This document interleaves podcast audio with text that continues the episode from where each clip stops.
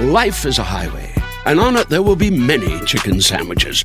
But there's only one McCrispy. So go ahead and hit the turn signal if you know about this juicy gem of a detour. Con Verizon, mantenerte conectado con tus seres queridos es más fácil de lo que crees. Obtén llamadas a Latinoamérica por nuestra cuenta con Globo Choice por tres años con una línea nueva en ciertos planes al Nemer. Después, solo 10 dólares al mes. Elige entre 17 países de Latinoamérica como la República Dominicana, Colombia y Cuba. Visita tu tienda Verizon hoy. Escoge uno de 17 países de Latinoamérica y agrega el plan Globo Choice elegido en un plazo de 30 días tras la activación. El crédito de 10 dólares al mes se aplica por 36 meses. Se aplica en términos adicionales. Se incluye hasta 5 horas al mes al país elegido. Se aplican cargos por exceso de uso.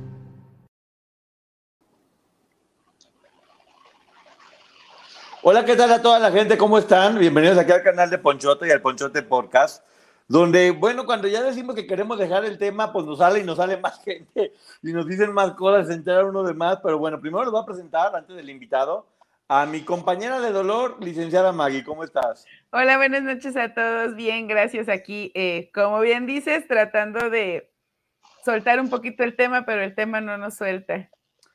No nos suelta. Y bueno, antes de presentarle a, a, nuestro invitado, quiero platicarles que de repente en TikTok se empezó a hacer muy viral un video que hablaban de, de la canción de Raquel de Contratiempo, de que la voz del hombre que se escuchaba, de quién era, que si era Flavio César, que si era de parte de un grupo. Una chavita dijo que su mamá iba a hacer esa canción, pero que finalmente la hizo Raquel. Y poco a poco nos fuimos enterando de cómo este hombre de nueva cuenta vuelve a abusar de la buena voluntad de las personas.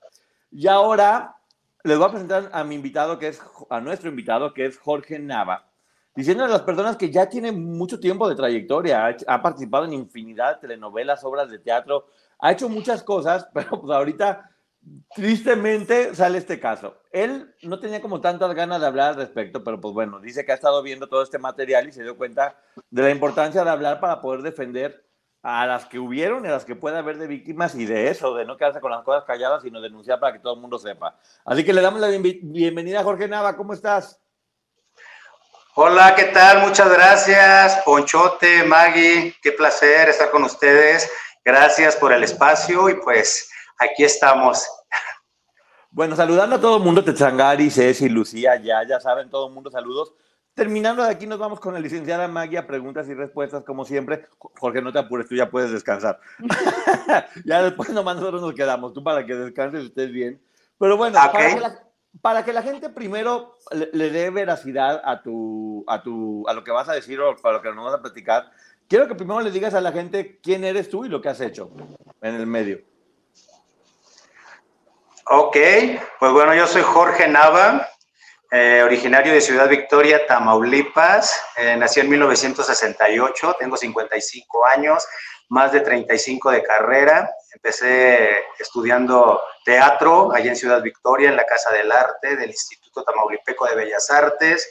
Y posteriormente entré a un grupo de teatro, el grupo Ventana, se llamaba Ventana, y representamos muchas veces al Estado en muestras internacionales de teatro amateur aquí en la Ciudad de México y fue hasta en 1984 que hice una obra de teatro de Mario Benedetti que se llamó El Altillo y donde entré este, con una muestra estatal de teatro y pues me dieron el premio de revelación masculina de, ah, ese, concurso y una, de las jurados, Isabel Quintanar, eh, daba clases en la escuela de Ofelia Gil, Gilmain.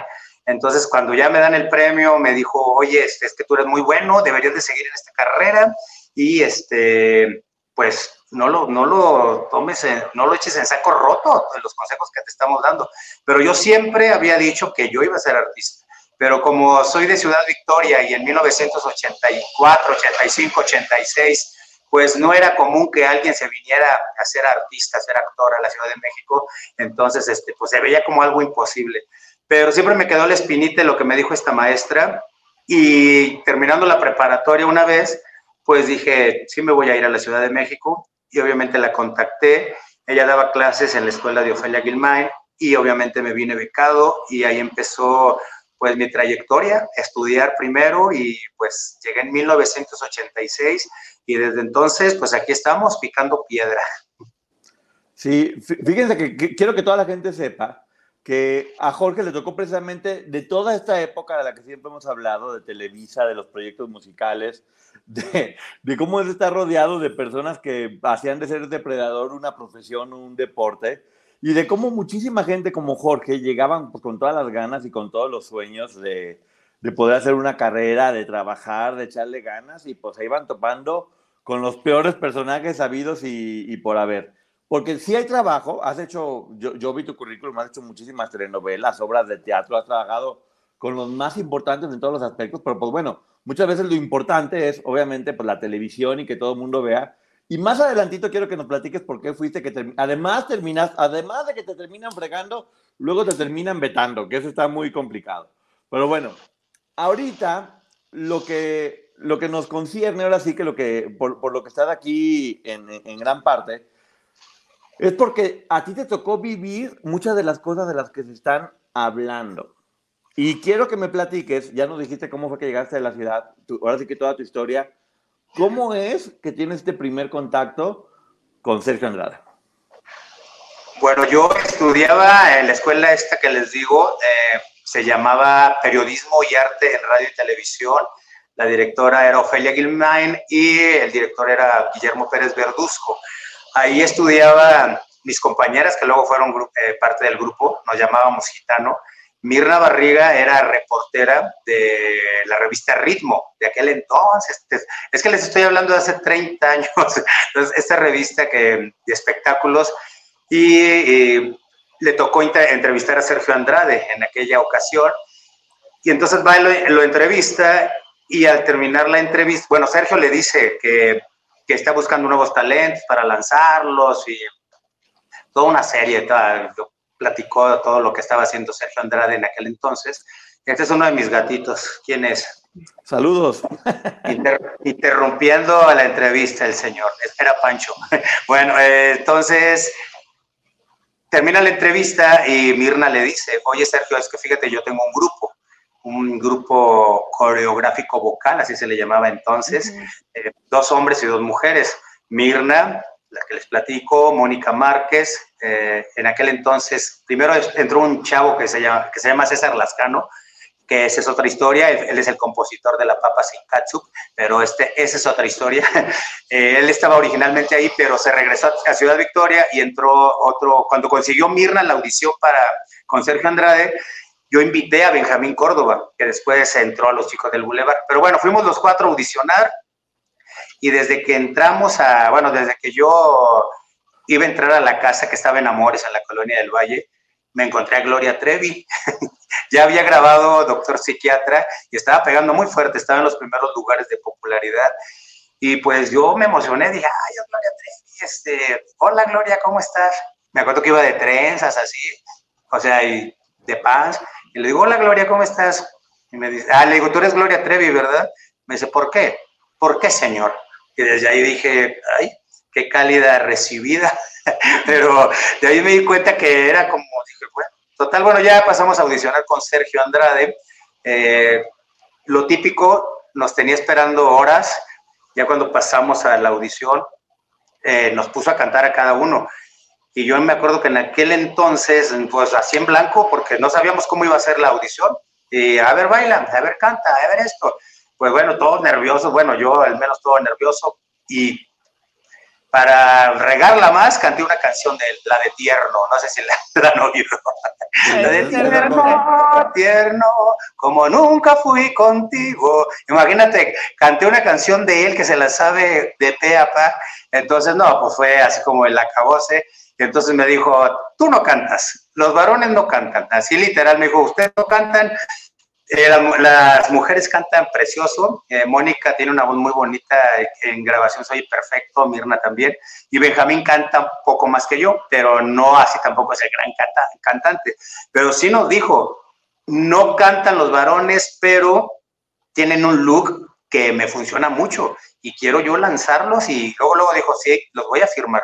Y ahí empezó esta gran aventura. Nos llegamos siendo el grupo gitano y después él nos cambió el, nombre a Papaya. Pero bueno, sus motivos tendrá. Oye, a ver, para que la gente sepa, El que iba a estar en el grupo era Lascano Malo, ¿no? Que ahora se conoce como Lascano Malo, que es el compositor de La Papa Sin Katsu. Él iba a estar originalmente en el grupo y eh, después tú metiste a tu amigo Benjamín y Mónica y ¿quién más? Y Mirna Barriga. Mónica. Que, era, ¿eh? que, era, la reporte, que era la reportera, la, la, que le hizo la entrevista a Sergio Andrade. Ah, ok, mira, era reportera y la terminó lanzando el cantante. Mónica, su hija, es quien lanza este video en TikTok que hace viral, que dice, mi mamá estuvo a punto de pertenecer a este grupo, a este clan, y, y, y aquí es donde vamos a conocer esa historia. Para que la gente sepa un poquito más, que yo platiqué contigo, lo que hacía Sergio en ese momento es, hacía conceptos, grababa los discos y los vendía a las compañías disqueras, este, obviamente pues los lo, grababa a un costo bajo y después ya se los vendía carísimos y, ya después no los usaba. Pero hubo varias canciones que luego nos va a estar platicando que se grabaron con varios de estos conceptos y que terminaron estando en otro, en, otro lugar o en otras voces después muy conocidas. Eh, por ejemplo, platícame más o menos, ahorita para, seguir contigo ahorita. ¿Qué pasa con la canción de, Chicas Feas? Mira, esa canción, la de Las Chicas Feas, originalmente era para una chavita que estaba también ahí dentro de la compañía, porque éramos, éramos varios. A él, así como dices, él, él se manejaba así, buscaba talentos, los producía y entonces ya él pagaba la producción y luego ya vendía el producto ya hecho a la disquera. Y entonces así le funcionaba. Así, así lo hizo con Gloria. Así primero grabó, y llegó, creo que fue Ariola, y le compró toda la producción y le pagó todo. Esta canción de Chicas Feas eh, la cantaba una chava, una chavita que se llama Karina. Karina, no ya por, eh, Karina, no me acuerdo, pero muy bonita y, o sea, una cantante extraordinaria y también ella se quedó con su sueño frustrado de que no logró hacer eh, su carrera y se quedó ella con las ganas. No sé si logró grabar ella el, todo el, el, CD de Chicas Feas porque ella no fue con nosotros a Los Ángeles, pero yo me acuerdo perfectamente de la canción de Chicas Feas que la cantaba Karina y ya después salió con Aline. Pero te digo así, era un despapalle nos daba canciones, las grabábamos y luego ya se las daba a otros y era un verdadero desgarriate. Pero, los llevaba en grupo a Los Ángeles a grabar. Cuando nos llevó a nosotros, que fue en 1991, obviamente iba Gloria Trevi, que fue a grabarla de pelo suelto. Eh, iba el grupo Clase 69, que ellos sí lograron salir eh, al aire, tuvieron presentaciones en Siempre Domingo, sacaron su disco y todo. Iba Aline, iba Miguel Pizarro, íbamos nosotros ya como grupo Papaya. Aquí ya iba Benjamín. Lo que pasa es que siempre hay una confusión. Con César Lascano empezó, empezamos en Gitano y audicionamos en Valores Juveniles y todo esto. Pero César se regresó por cuestiones personales a Ciudad Victoria y cuando consiguió Mirna la entrevista para el grupo gitano con Sergio Andrade, entonces nos faltaba un integrante y yo busqué a Benjamín Córdoba, que tenía muy buen look y, canta bien y todo. Entonces fue cuando ya empezó el grupo eh, Papaya, pero con Benjamín Córdoba, éramos los cuatro. Y nos llevó entonces, sí, a Los Ángeles en paquete y pues ahí empezó esta odisea. En, en aquella ocasión Mari no iba a grabar este disco, Mari no iba dentro del paquete. Ok, pero aquí viene una de las historias que empieza ya esto a ponerse un poco complejo. ¿Por qué?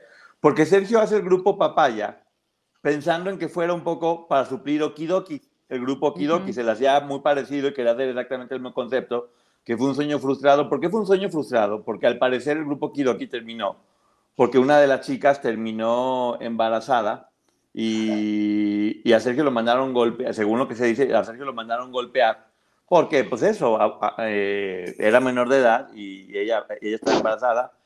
Ese grupo desaparece y él tenía como esta costumbre de eso, de que cuando algo no le funciona lo suple con algo parecido o algo igual. Exacto. En este caso volvió a ser el grupo Kidoki con dos hombres y dos mujeres, que perdón, eh, que ahora se llamaba Papaya, con dos hombres, con dos mujeres, y la historia no iba a ser tan diferente. Pero a ver, síguenos platicando un poquito cómo era lo de su disco, qué canciones grabaron. Fíjate, fíjate que eso que estás diciendo, y no lo dijo, no lo dijo el que le recordábamos mucho a Okidoki. Yo de ese grupo, yo me acuerdo perfectamente de sus canciones. Y si eran dos hombres, dos mujeres de pelo, nosotros teníamos todo el pelo así negro, rizado, eh, los cuatro, y sí le recordábamos mucho a Okidoki. pero yo no me sabía esa historia de, de lo que estás contando, de que eso de la chica y todo eso, pero no lo dudo. Pero era un proyecto que él, le tenía mucho cariño y mucha fe. Entonces yo creo que se va Okidoki o termina Okidoki y nos ve a nosotros, llegamos creo que justo cuando Okidoki estaba terminando y dijo, pues estos los voy a lanzar y que y vienen a suplir ese vacío que dejó en mí este proyecto. Y sí, nosotros grabamos todo un CD completo, canciones, no había ninguna canción de Sergio Andrade. Eh, la principal, la canción que, eh, que, iba a ser el lanzamiento del grupo se llama, porque todavía existe, la canta ahora Marlene, Marlene Calderón, era Échenle leña, una canción de, que va dirigida a Hitler y la compuso José T. Martínez. No había ninguna canción de, de Sergio Andrade. Eh, había Contratiempo, que es la que hizo después Raquenel, pero se la dio años después, ¿no? Es que dijo, ah, bueno, ya con esto terminé, no, ya. Se la dio después y esa canción también es de José de Martínez. Teníamos canciones de Carlos Vargas, películas mudas, que también está... Es que me he enterado últimamente, ahora que se desató todo esto, que hay muchas canciones de nuestro grupo Papaya que quitaron nada más las voces originales de las chicas y dejaron mis coros, dejaron los coros de ella, y por ejemplo en A Contratiempo, pues dejaron mi voz intacta, y en películas mudas parece que estoy haciendo un dueto con Marlene Calderón. o sea, se oye la canción, yo no sabía, hasta que se destapó todo esto, eh, me dijeron, también canta películas mudas, y luego está mi voz ahí, así parece que estamos haciendo un dueto cuando entran los coros. ¿te acuerdas por qué se llamaban Papaya? Pues Así es, Sergio. Primero llegamos siendo gitano y dijo, se van a llamar Jamaica. Primero nos había puesto Jamaica. Y nosotros, y nos gustó. Dije, bueno, a lo mejor por el look que tenemos así, somos rizados y todo esto. Pero después dijo, no, van a ser papaya. Pero obviamente todo era por el doble sentido. Ya sabes que en Cuba papaya significa, ahora sí que otra cosa. Entonces, este, siempre iba por, por ese lado. Entonces, los nombres raros que les ponía pues, ve boquitas pintadas, o sea, dices, ¿qué es eso? Entonces, papaya, al principio sí nos brincó muchísimo, pero nosotros ya bromeábamos, decíamos, tú eres eh, papayota, papayita, papayón.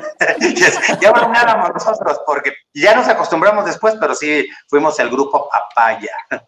Oye, bueno, le promete que los iba a lanzar este, concepto. Él intentó formar como un tipo disquera, que ya después supimos que, que fracasó. Pero él hacía este tipo de, de grupos, eh, o Miguel Pizarro, que le hizo su disco solista, hacía varios tipos de, de, conceptos, pero hubo varias cosas que me llamaban la atención cuando platiqué contigo. Número uno, me dijiste que ahí conociste a Aline Hernández y me dijiste, ya se veía que era la que se le iba a revelar. Platícame cómo fue tu historia con Aline.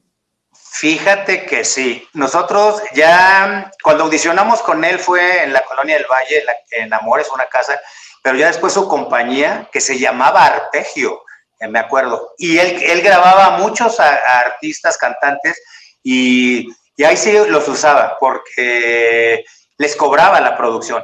Había muchos que se ilusionaban y, ay, este, voy a grabar un disco con Sergio Andrade en la compañía Arpegio, porque él tenía su estudio de grabación, pero ahí era, ellos pagaban su producción, ellos pagaban, este, me invertían su dinero y tampoco nunca pasaba nada con ellos. Y en esta, en esta compañía ya estaba en la calle de, no me acuerdo la calle, pero era en la colonia Tabacalera, eh, allá en, la colonia Tabacalera, me acuerdo perfectamente.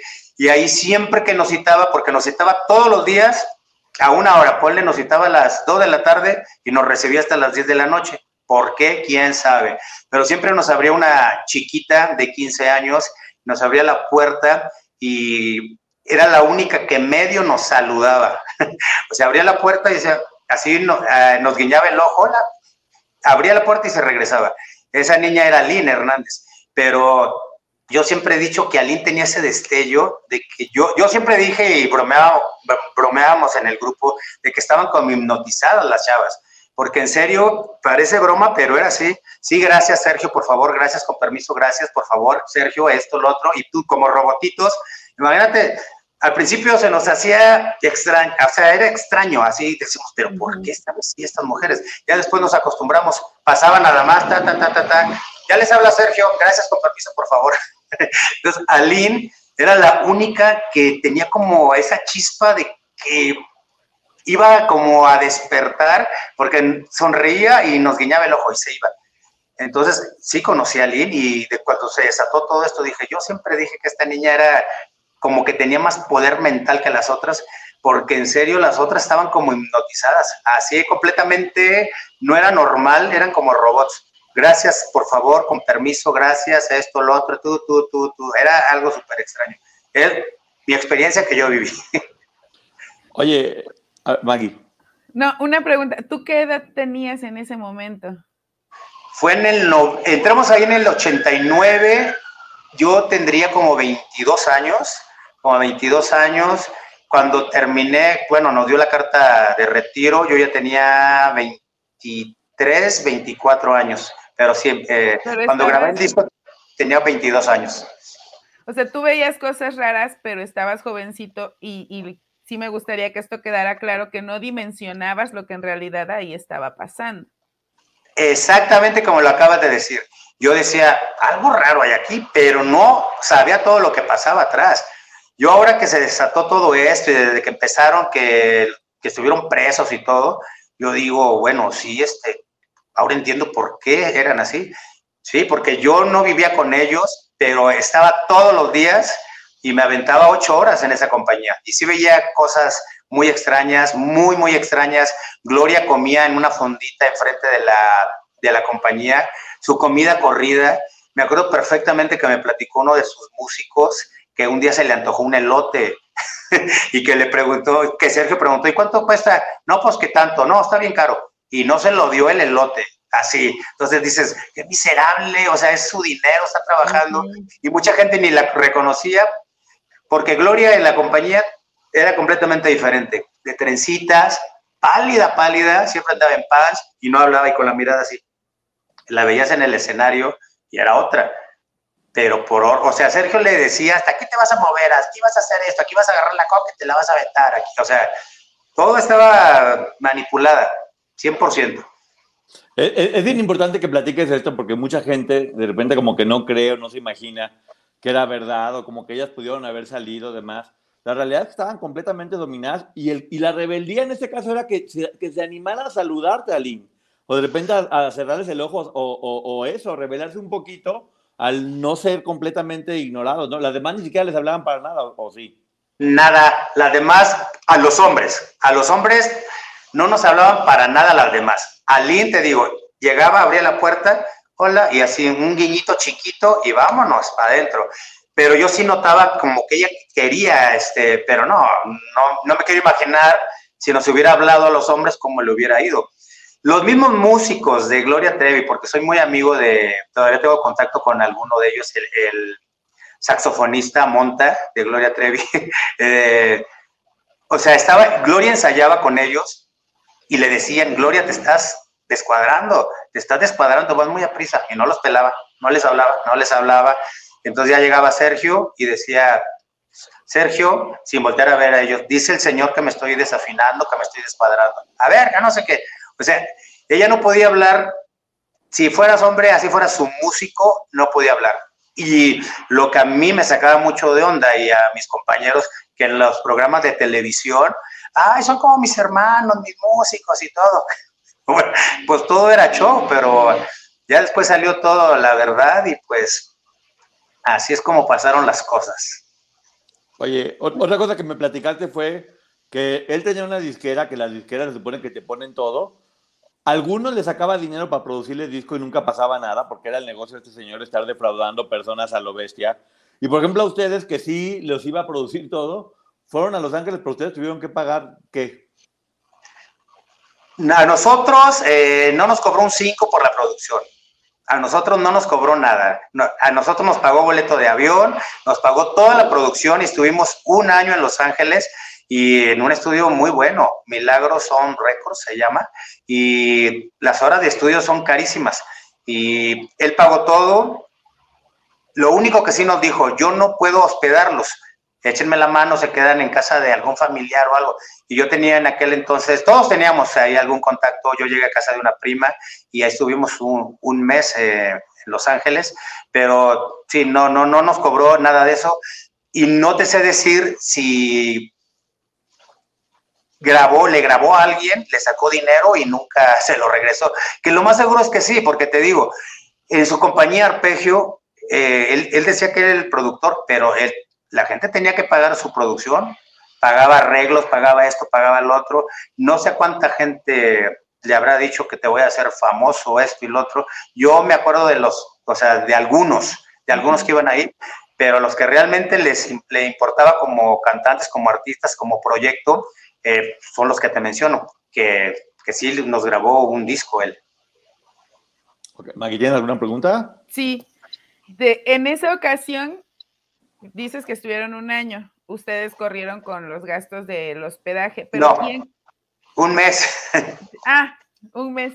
¿Quién, quién, quiénes más estuvieron ahí que grabaron de las chicas que hoy conocemos? De los que fuimos a grabar, Gloria Trevi, Pelo Suelto, que hago la aclaración que esa canción es de Mari Morín, la de Pelo Suelto. Eh, yo me acuerdo perfectamente que Mari estábamos en la sala y me la tocó así con un lápiz, porque ya ves que casi no tiene arreglos la canción, y me empezó a mí, y o sea, dije, no, eh, se la dio a Sergio, le encantó, y de ahí marcó una pauta para lo que fue Gloria Trevi con su pelo suelto y todo. Iba Gloria Trevi eh, a grabar pelo suelto, te repito, íbamos nosotros, Grupo Papaya, iba Clase 69, iba Lin, iba Miguel Pizarro, éramos los que íbamos. No me acuerdo, no, es que éramos los que, los que fuimos en aquella ocasión. A grabar, ¿y de, y de las chicas que no hayan, que hayan ido pero no a grabar? Obviamente Raquenel, es de la que me acuerdo, de las demás no me acuerdo, ¿eh? De las demás no me acuerdo que hayan ido a algo, no me acuerdo. Porque Oye, nosotros... Ajá. No, perdón. En el grupo Clase 69 estaba Flavio César, que uh -huh. decían que era el que cantaba en la canción de Contratiempo, y no, ya sabemos quién es, que eres tú. Y luego también estaba Poncho, que era hermano de las gemelas e Ivonne y Beth, que después platicaron que también Sergio intentó este, meterlas dentro de todo este grupo de cosas. Entonces, como que él seguía manejando esta cosa que quiero que tú me platiques. Porque ustedes eran dos hombres y dos mujeres. Exacto. ¿Cómo, cómo era con los hombres y qué pasó con las mujeres? Si me, te, te, respondo lo de clase 69, si era Flavio César, era Alfonso Jaime, hermano de las gemelas, el hijo de Tomás Méndez, Gabriel, eh, Gabriel Méndez creo que se llama, y otro chavito, que can, cantaban hermoso clase 69, la verdad. Para mí ese producto yo creo que hubiera sido un trancazo. Y pues sí, era muy diferente el trato para hombres con mujeres. A mí en lo personal nunca fue grosero ni nada conmigo pero a mis compañeras, a cada una las acosó. Eh, a una de ellas, sí, a Mirna Barriga la acosó directamente, así que la citaba solas y, y también a Raquenel la obligaba, o sea, porque no hay otra, otra manera, o sea, si no, yo creo que si Raquenel no le obedecía, ahora que me entero de tantas cosas, le hubiera ido como en feria. Entonces, Raquenel citaba a Mirna aparte de nosotros y le decía, es que Sergio está enamorado de ti, dice Sergio que si no, eh, que si no eres de, o sea, nunca mencionaba clan, nunca mencionó que había más chicas ni nada. Ella le decía, Sergio está enamorada enamorado de ti y dice que si tú no accedes se va a olvidar del proyecto. Y siempre, y, y era, la citaba Raquenel o la citaba o Sergio. Entonces, pero Mirna ya tiene como 21, 22 años, entonces fue, no cayó y no cayó y no, y no, no, y no.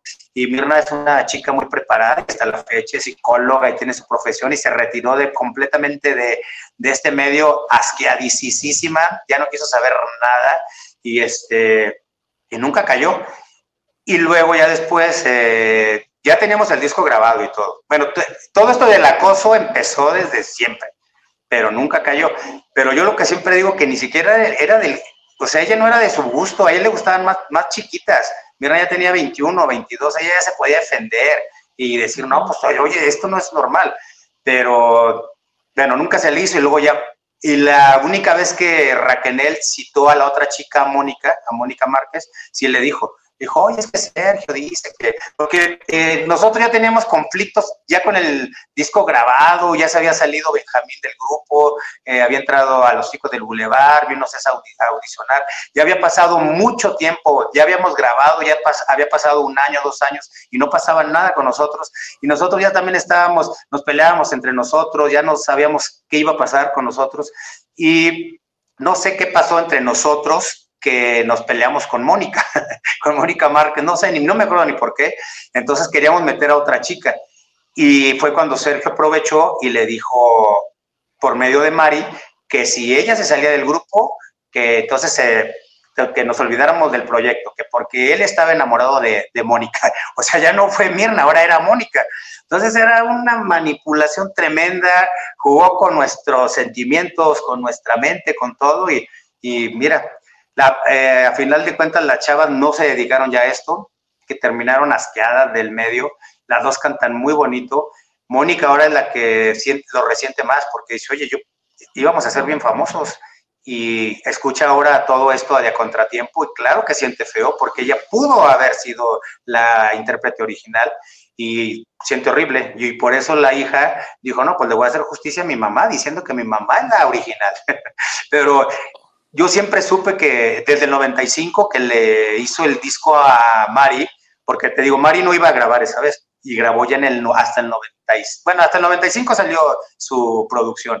Con Verizon, mantenerte conectado con tus seres queridos es más fácil de lo que crees. Obtén llamadas a Latinoamérica por nuestra cuenta con Globo Choice por tres años con una línea nueva en ciertos planes al Nemer. Después, solo 10 dólares al mes. Elige entre 17 países de Latinoamérica como la República Dominicana, Colombia y Cuba. Visita tu tienda Verizon hoy. Escoge uno de 17 países de Latinoamérica y agrega el plan Globo Choice elegido en un plazo de 30 días tras la activación. El crédito de 10 dólares al mes se aplica por 36 meses. Se aplica en términos adicionales. Se incluye hasta 5 horas al mes al país elegido. Se aplican cargos por exceso de uso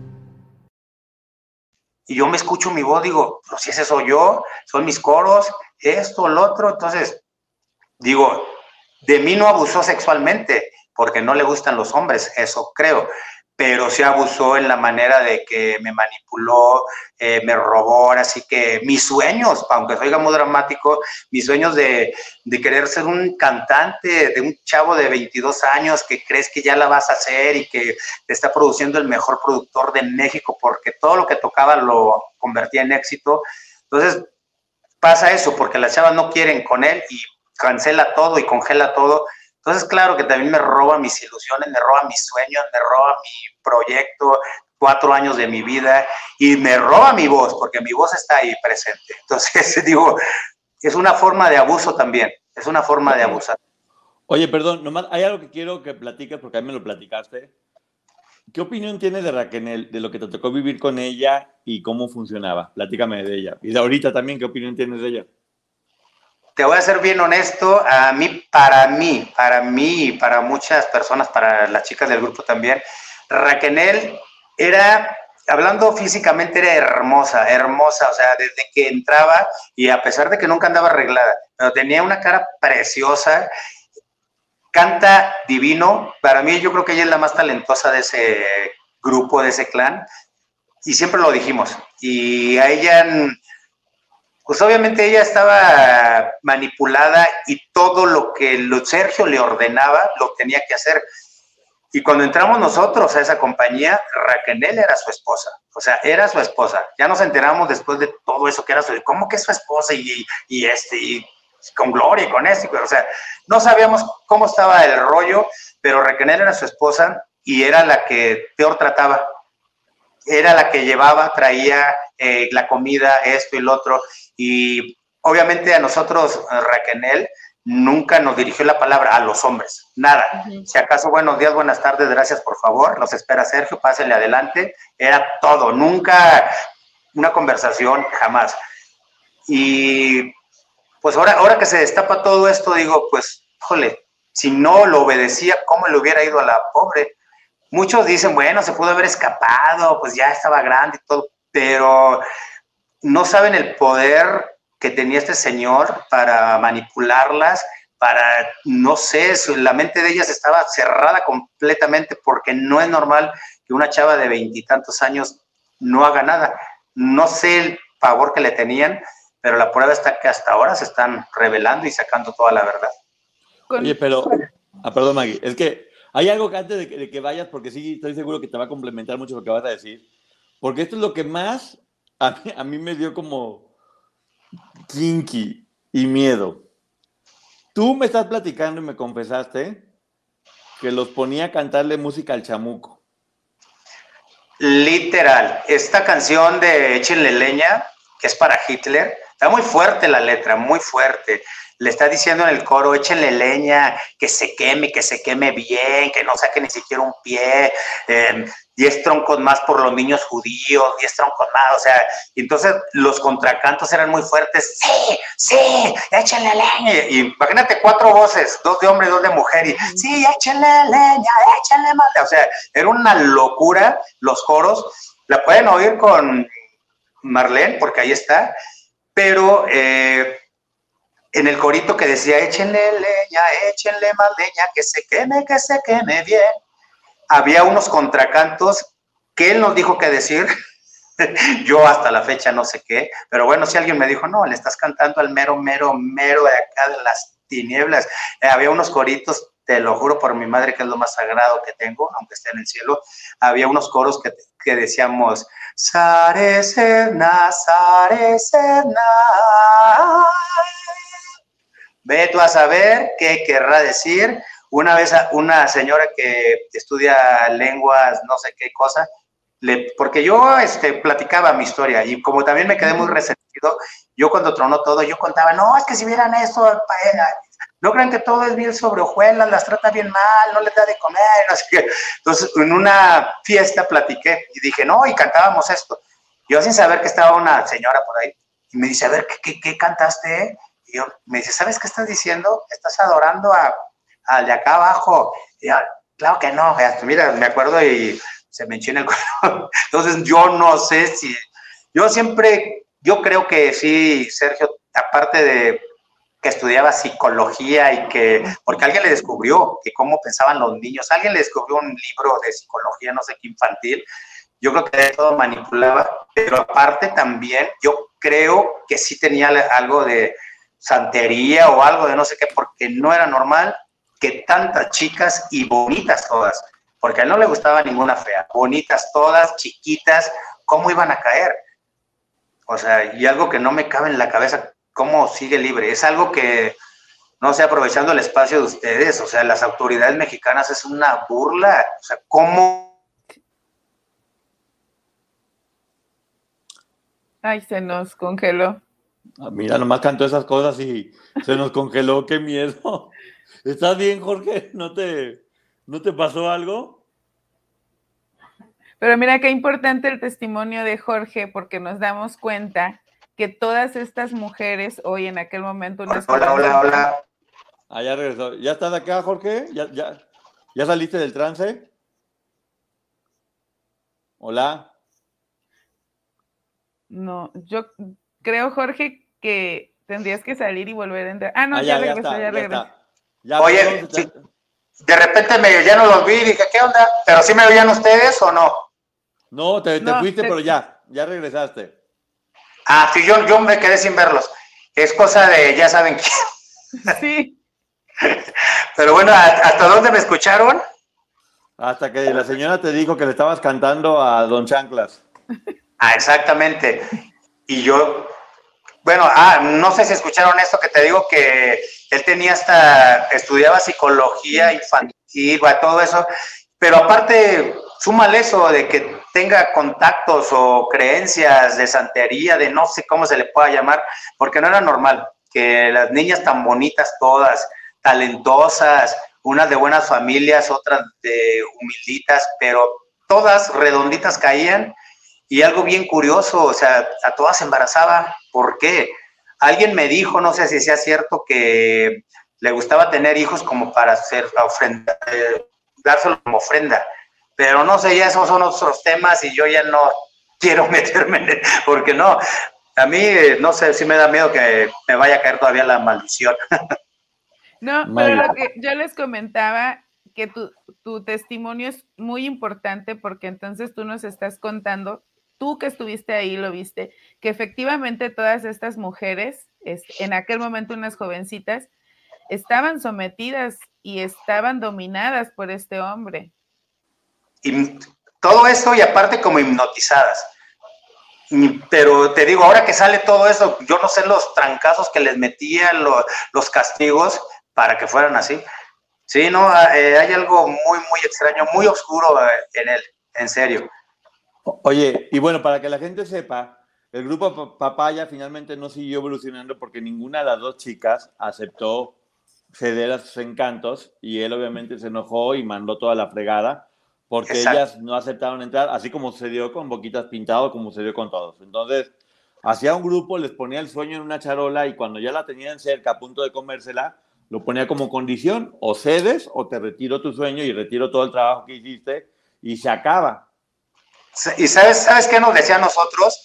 Porque todos los productos, te digo, todos los que nos fuimos, todos llegaron así con, con el CD o, el, disco de nosotros nunca llegó a estar como tal, el CD, se, se quedó en carrete. Pero nos decían que ninguna compañía nos quería. No, es que ustedes no los quieren, ustedes no los quieren, pero siempre manipulando a Mirna de que, que si no accedía, que entonces nos olvidáramos. Yo creo que si Mirna le hubiera dicho que sí, entonces ya nos hubiera querido una compañía.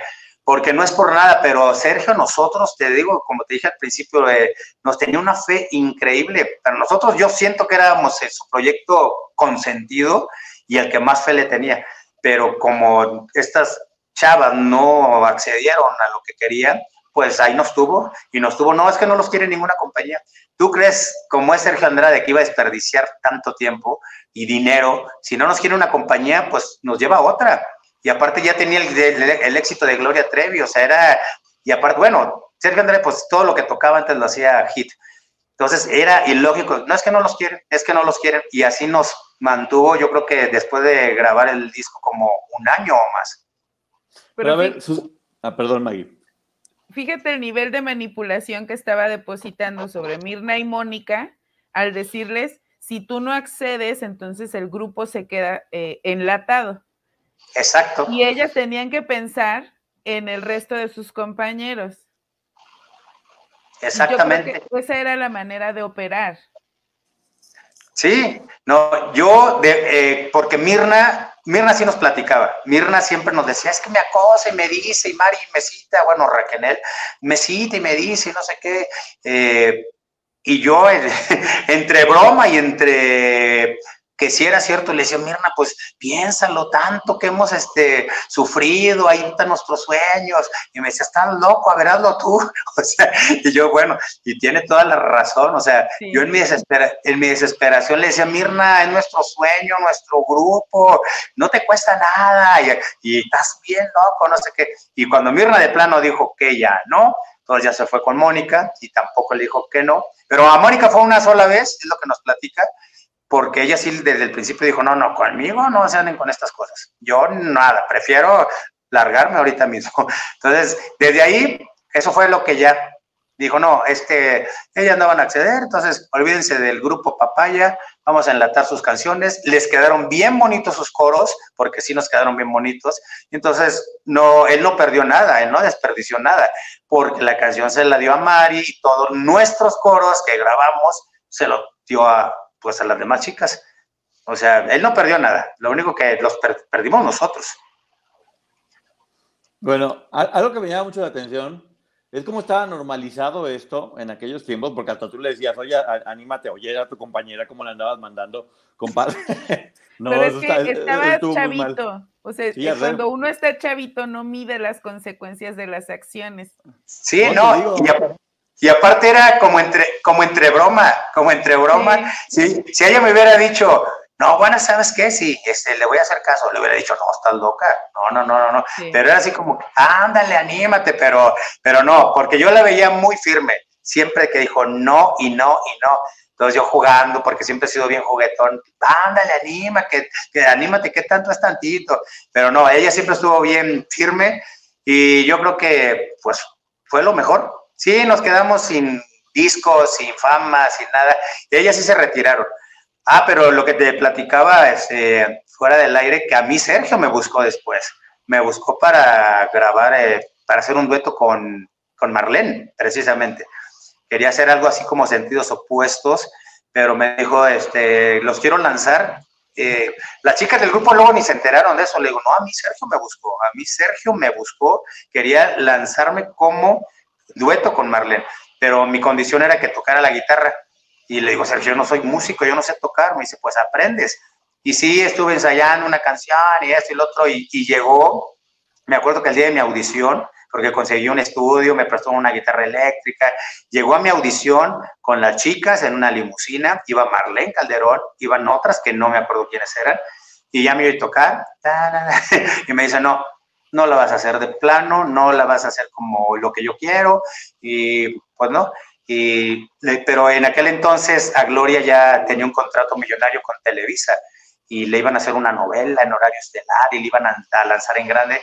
Digo, Sergio, pero bueno, entonces yo ya tuve mucho tiempo aquí contigo, dame la oportunidad de estar en la novela. Me dice, ¿a poco eres actor? Digo, yo soy actor de toda la vida. A mí se me cruzó lo del canto por coincidencia. Me dice, vas en la novela. Le digo, en serio, me dice, vas en la novela y con un super papel, búscame bebé, no sé qué. Y yo ya bien emocionado dije, por fin se me va a hacer justicia. Pero se desató todo. Alguien escribe, bueno, la demanda de los papás de Karina Yapor, alguien escribe el libro, ellos empiezan a oír a España, que a Brasil, la novela se olvidó Televisa de ellos, y pues yo me quedé sin novela, sin duetos, sin grupo, sin ilusiones y sin nada. Pero no, yo siempre le seguí, ¿eh? Yo siempre seguí. Ellas, mis compañeras, desgraciadamente ya se retiraron, pero no, yo dije, no, yo aquí llegué siendo actor y voy a seguir mi carrera de actor. Y y me he mantenido como actor. Oye, hay varias cosas que quiero decir. Número uno, la historia con detalles de tus dos compañeras les corresponde a ella y por eso no vamos a, no vamos a entrar en detalles si ellas no quieren hablar. Eh, la idea, yo te pregunté de hecho si era importante decir los nombres de ellas y me dijiste que no había problema, que ellas, que no, que no había problema, que ellas aceptaban. De hecho, la hija de una de, de, ellas fue la que hizo el TikTok famoso hablando respecto a eso. Es por eso que lo estamos mencionando, muy superficial porque los detalles eh, competirán solamente a ellas. Algo que pasó con Sergio es que él, tenía como esta disquera donde había hombres, mujeres y todo, y poco a poco se fue cerrando a únicamente tener a, todas estas chicas y ser a quienes iba a apoyar. Entonces lo que Sergio hizo fue, agarró todo el material y los sueños de ustedes y los empezó a repartir con las chicas. Lo de esta chica Gaby, que seguramente tampoco accedió, terminó eh, cantando a Lynn la canción de Chicas Feas, que también siempre se pensaba que esa canción la habían hecho especialmente para Lynn como una forma de hacerle bullying. Aquí vemos que no, que ese concepto ya existía con otra chica. ¿Cómo, cómo estaba Gaby?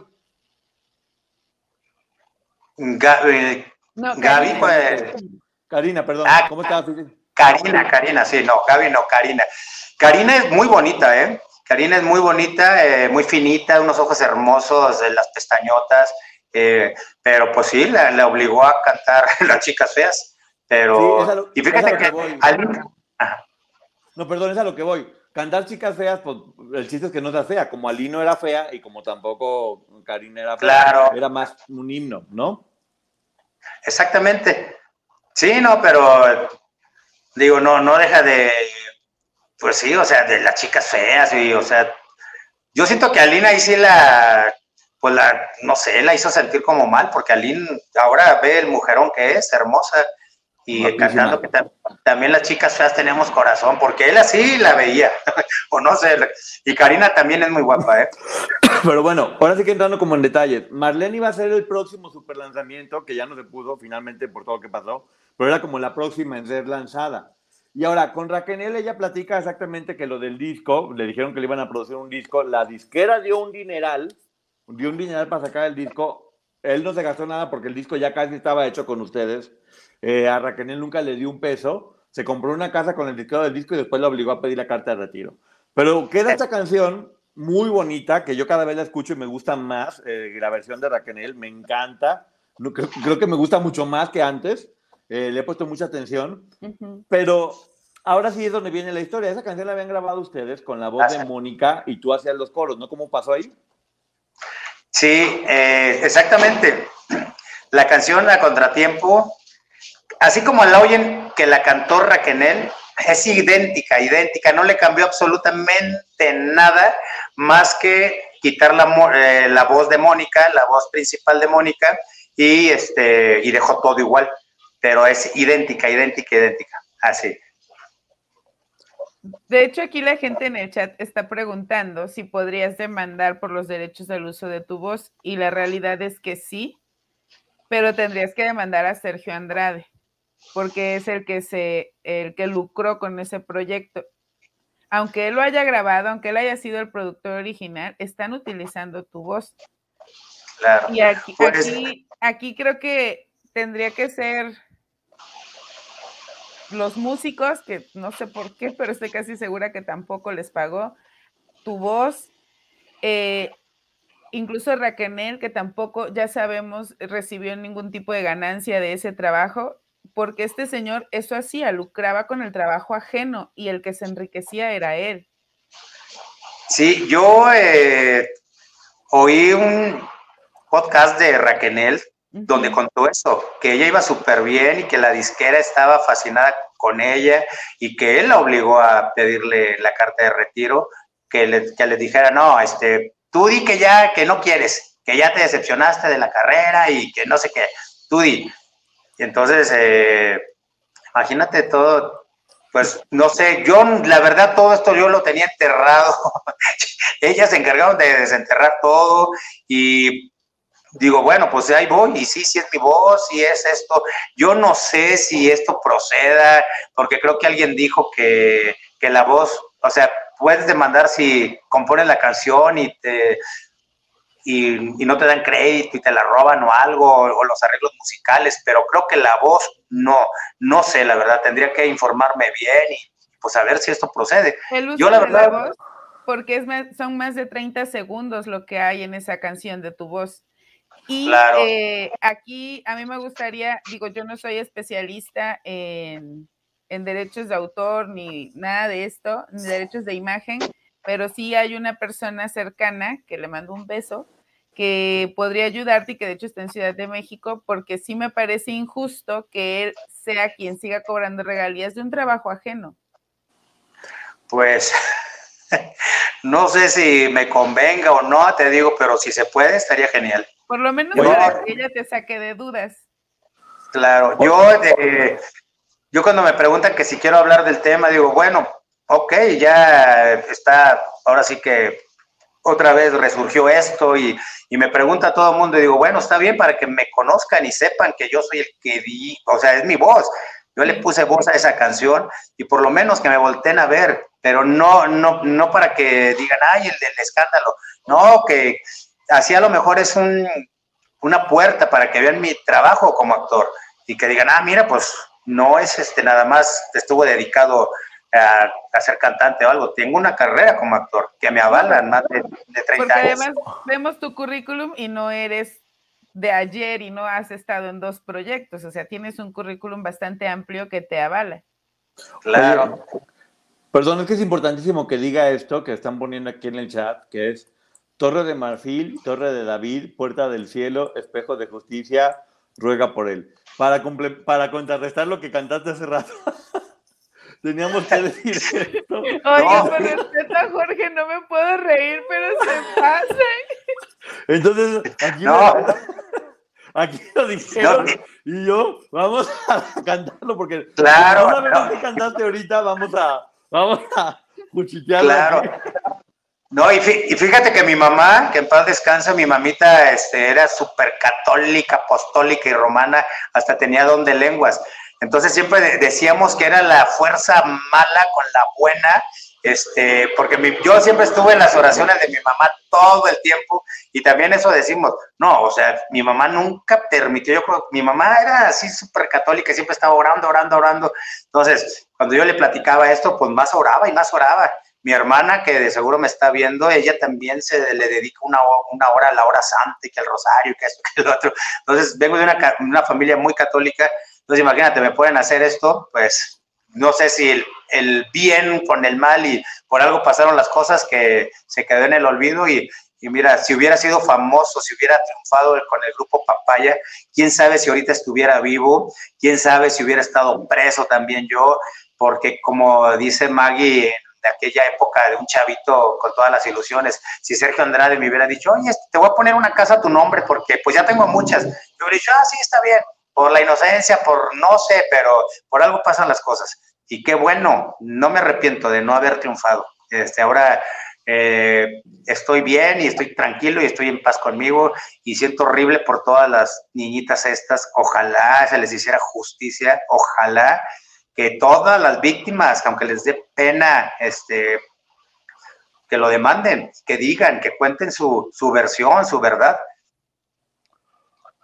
Maggie, Sí, me parece importante aclarar que Jorge, tú dices, qué bueno que no obtuve el éxito. A mí me parece que eres un hombre exitoso, que yo vi tu currículum y desde que vi tu foto dije, ah, yo sí lo ubico, yo sí lo he visto, pero como actor. Entonces, a mí sí me parece que has hecho algo de lo que puedes estar orgulloso, muy digno, y ha sido una gran carrera. Qué bueno, eso sí te lo puedo decir, qué bueno que ustedes cuatro escaparon de las garras de este tipo, porque como tú lo dices, no sabemos si probablemente hubieran terminado en la cárcel o algo peor, porque no conocemos los límites de la mente de este hombre, pero sí reconocer que has tenido un gran trabajo y una gran carrera. No, y sí, me siento, muy orgulloso de lo que he hecho y todo por el buen camino, todo por el buen camino. Eh, de eso me siento muy orgulloso. Yo sí puedo dormir tranquilo y eso yo creo que es mejor que ser un famoso millonario, no sé. Yo puedo dormir tranquilo y esta vida se va tan rápido que dices, bueno, pero tengo todavía mi carrera de actor que aunque ya esté viejito, puedo hacer papeles. Puedo hacer, Tengo 55 años, apenas estoy en la, en la plenitud. son los nuevos 40. Claro. Pero yo les digo, me la pueden dar, ya, ya no, ya no me la dan de galán, denmela de villano, denmela de gordito simpático, de algo. Siempre, siempre hay papeles para, para los actores, para los actores buenos. Oye, dime por favor que vives con alguien y que lo que está pasando si es un ser humano por el espejo. Es lo, que yo también vi, como que se abrió la puerta, pero yo creo que es el espíritu de. No, no es cierto. Sí, es, es mi roomie, es mi roomie que se, es mi roomie que se estaba haciendo pipí, pero como me oye que estoy en la entrevista, no quería pasar. ¿Qué pasa? Eh, no, no, no, el coco no, el coco no. Ya, estaba dando miedo. no, no, no. Sí fue, sí fue un ser humano. Qué bueno, ya. Me, me quedé muy choqueado cuando los ponía a cantar eso. ¿Qué les decía? ¿Nomás les decía canten esto? ¿O les explicaba algo? ¿O, también ustedes les ponían libros? ¿O, o los, los ponía a, no sé, a algo? Cantaban con una gallina agarrada a un lado. De hecho, Mónica lloró en el estudio porque ella estaba. A ella le tocó solita hacer este.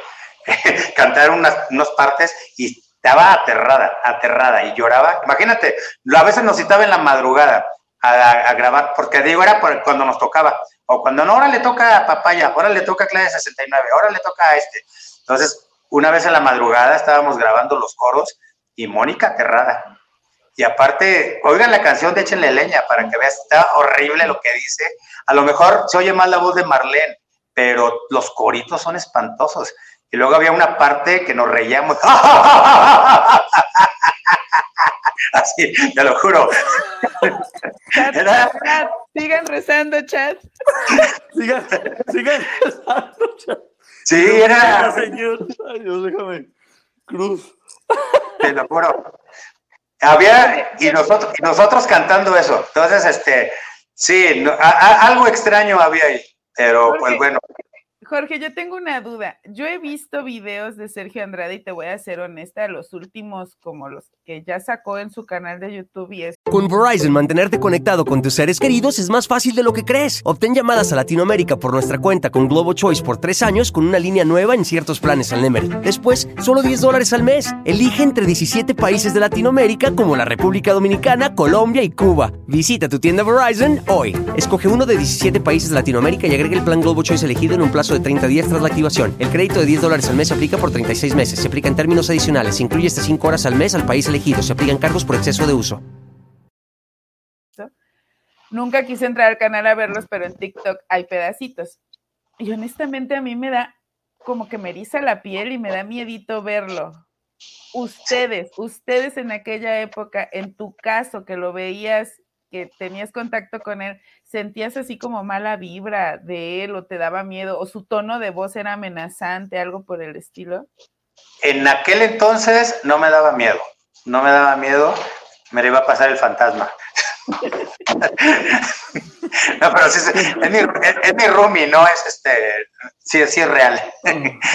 pero bueno, eh, te digo, en aquel entonces, a mí no me daba miedo en aquel entonces, pero ahora que lo veo, sí me da miedo. Y luego sacó un video, no sé si lo vieron, que decía, me la van a pagar, y sale con un cuchillo, y que todos los que me hicieron daño me la van a pagar, y que el pelo así largo y con cara de loco, pues a quién no le va a dar miedo que diga me la van a pagar y sale así con... Sí. No. Oye, ¿olía huevo o a caldo de pollo? Esto nunca lo he dicho, tienen la primicia, bueno, no sé si las chicas lo han dicho, pero todo el estudio olía a él, como que no se bañaba, te lo juro, desde que entrabas así a las puertas, pero yo siempre decía que olía él como a madera, a madera así fermentado, así algo, olía y nosotros, no me van a dejar mentir mis compañeras, le decíamos la puerca. espero que, que, si me ven no me vaya a odiar de más, pero siempre le decíamos la puerca. Mira la puerca, mira la puerca, mira la puerca. siempre para nosotros no era, era la puerca, mira la puerca. Sí, olía raro, así, no, yo no sé, pobre, pobres niñas, el sufrimiento, el sufrimiento que han de ver al estar con él, no, no, no sé, la verdad. no me quise reír, pero. Échale, pues. Mira, yo no me quería reír, pero lo primero que pensé fue, ustedes lo decretaron, por eso terminó así. No, yo lo que digo es que qué falta de respeto, se le dice señora marrana, por favor. No, te lo juro, le, le, la puerca. Y nunca se enteró, ¿eh? Nunca se enteró, pero qué bueno. Se está enterando.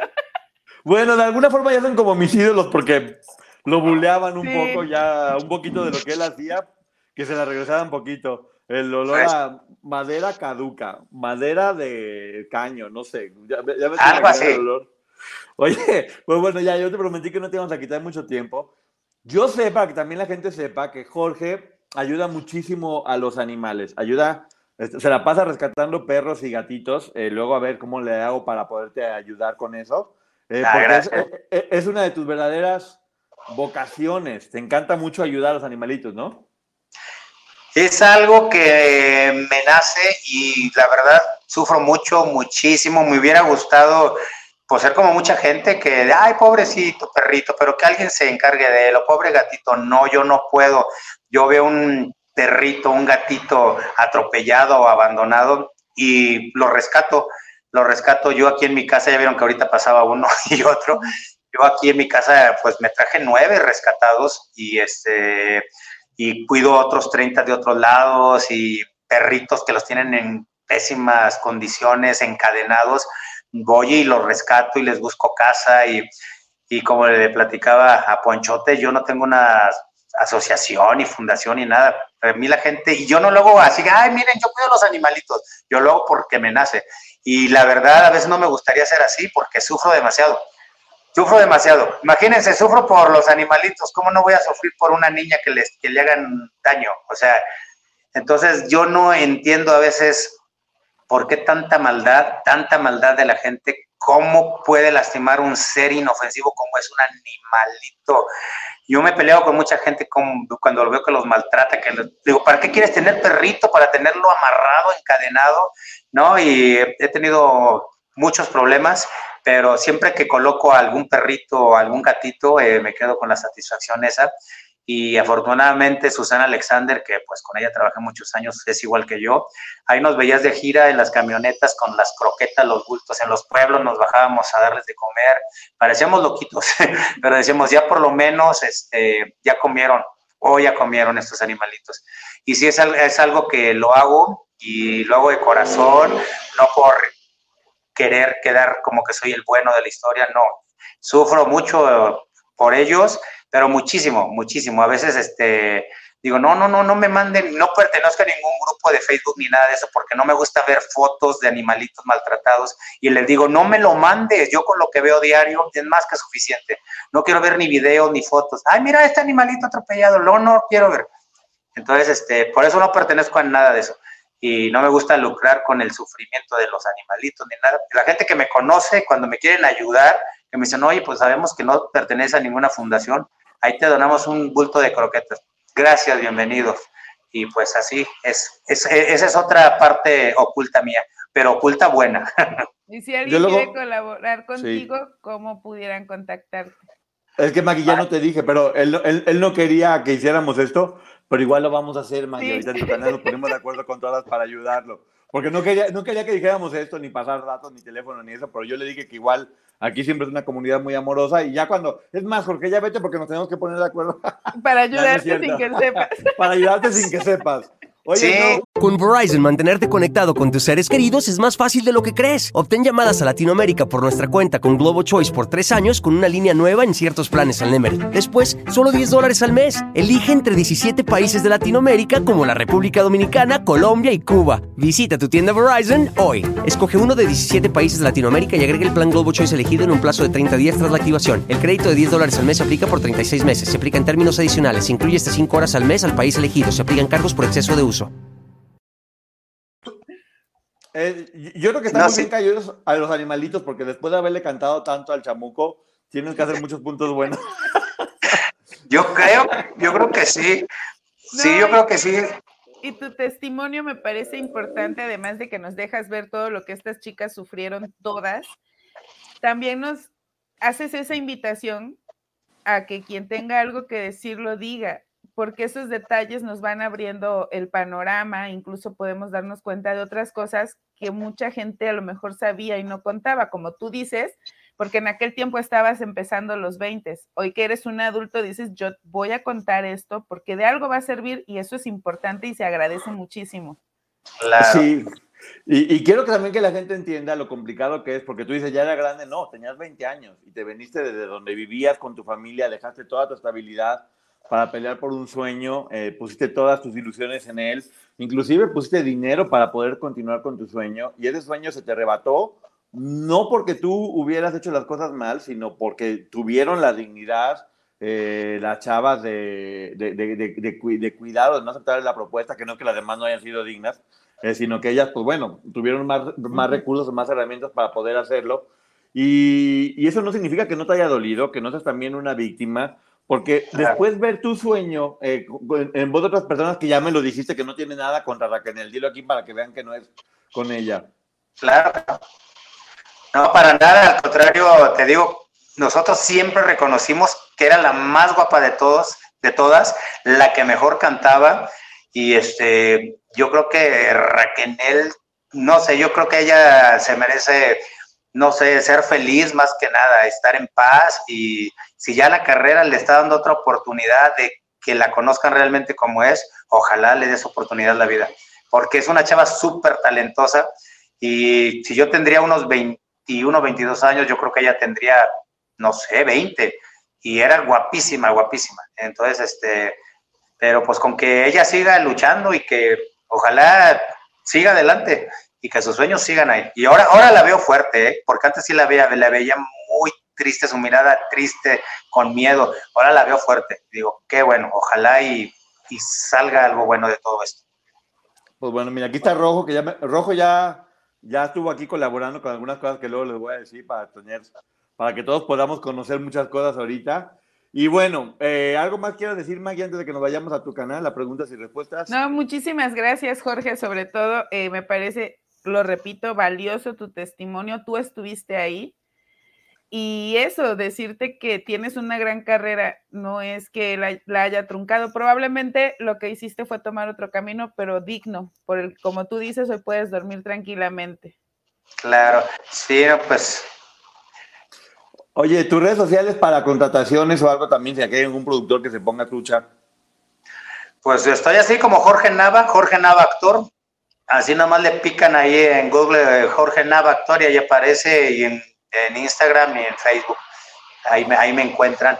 Y pues a seguirle dando, a seguirle buscando y yo siempre he hecho como buen tamaulipeco que soy, que soy terco como una mula, como dice mi paisano Cuco Sánchez, y no me voy a dejar, no porque este, no triunfé como cantante, ah, porque después participé en La Voz del Heraldo en Valores Juveniles y soy el rey del karaoke. A mí, créeme que eso del grupo sí me dolió y me dolió mucho, pero yo seguí con mi vida y llevo una carrera de actor digna que me hace muy feliz.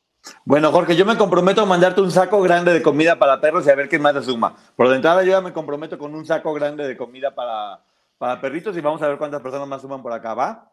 Va, yo, yo, yo tengo gatitos, pero también cuido perritos y todo. Lo que sea es bueno, todo es bienvenido. Bueno, muchísimas gracias. Jorge. gracias. Gracias, a todas las personas de acá. Jorge, gracias por haber estado, Maggie. Y nos vamos al canal de la licenciada Maggie a seguir platicando. Gracias a todos por haber estado aquí. Nos vemos. Gracias. Hasta luego. Nos vemos. Bye. Buenas noches. Adiós. Gracias, Jorge. Chao. Sí, no, gracias a ti. Gracias. A ver si quiere salir esto, porque sale cuando le da la gana.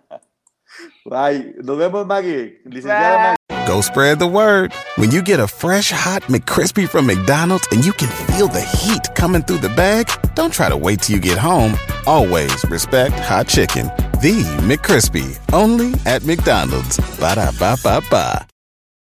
Con Verizon, mantenerte conectado con tus seres queridos es más fácil de lo que crees. Obtén llamadas a Latinoamérica por nuestra cuenta con Globo Choice por tres años con una línea nueva en ciertos planes al Nemer. Después, solo 10 dólares al mes. Elige entre 17 países de Latinoamérica como la República Dominicana, Colombia y Cuba. Visita tu tienda Verizon hoy. Escoge uno de 17 países de Latinoamérica y agrega el plan Globo Choice elegido en un plazo de 30 días tras la activación. El crédito de 10 dólares al mes se aplica por 36 meses. Se aplica en términos adicionales. Se incluye hasta 5 horas al mes al país elegido. Se aplican cargos por exceso de uso.